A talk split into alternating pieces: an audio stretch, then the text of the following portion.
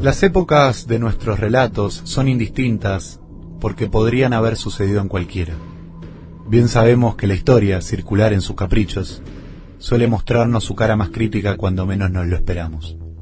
Hay una universalidad en esa tendencia que no podemos menospreciar. Lo que no es menor en nuestros relatos es el dónde. Lo que escucharán a continuación son todas historias del oeste, pero no del viejo oeste de esbeltos equinos y rebeldes vaqueros, no.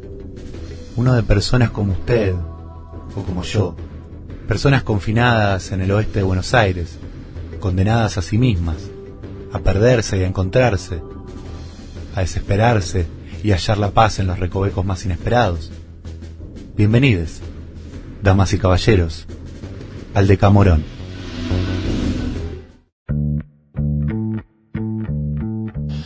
Supongo que, al igual que a una mayoría considerable de mortales, hay pensamientos oscuros o por lo menos inoportunos que eh, me atraviesan la médula.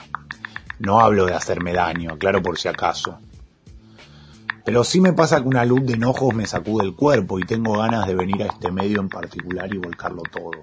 Y digo que fantaseo con hacerlo en este medio en particular porque acá sigue estando la verdadera arena en la cual se dirimen las contiendas políticas de verdad.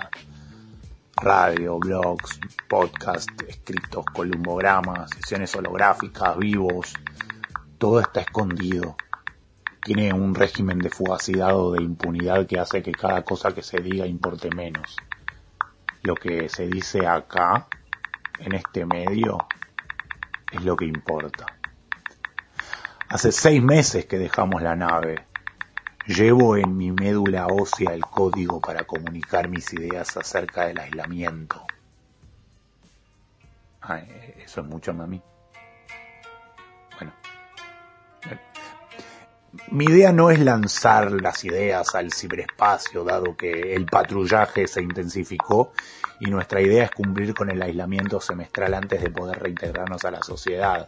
Una vez normalizada nuestra situación, podría comenzar a viralizarse esto.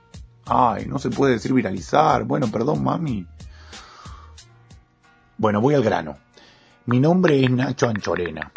Dado lo cacofónico de mi nombre, debo aclarar, no me llamo Ignacio. Nacho es un acrónimo de Natalio Chop Ni mi madre ni mi padre son chinos. Y no aclaro esto porque tengo algo contra chinos. ¿Qué, qué? Bueno, voy basta, ma. Soy rugbyer. Precisamente segunda línea del Curupaití de Burlingame. Rompí la cuarentena tres veces durante el primer año. Me confiscaron la moto, luego el auto y finalmente la lancha.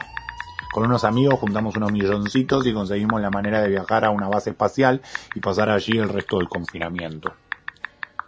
Cuestión que una vez allí se volvió imposible regresar porque resulta que dos de nosotros tenían el virus y este mutó durante nuestra residencia en la estratosfera.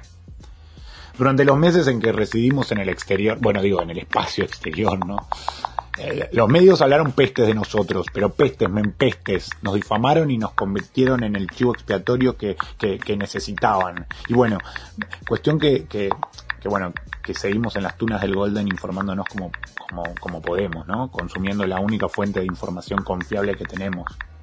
Los WhatsApp de diputados de nuestro partido, de nuestras castas, de, digo, de, de nuestras familias. Pero bueno, lo importante que quiero comunicar es, las patrullas son reales. Y no hablo de Blade Runners. Eso no puedo decir, dale más, déjame jugar al Cyberpunk, me va a acercar a la gente. Mi nombre es Natalio Chopsuey Nachito Anchorena. Tengo 22 años y medio y aunque te pueda parecer un pensamiento exagerado, oscuro, improbable, está claro que el coronavirus es una excusa para que los presos liberales puedan... ¿Qué más? Ah, no, no, eh, quise decir los precios liberados. Digo los presos liberado.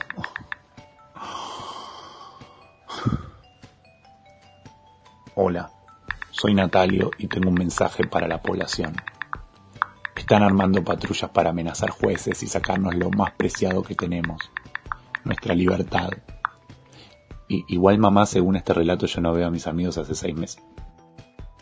Vos pensarás que no es posible, que cómo lo sé, que qué estoy diciendo y yo te diré que nosotros sabemos la verdad y que estamos hartos de la censura, que nos tomen a la chacota.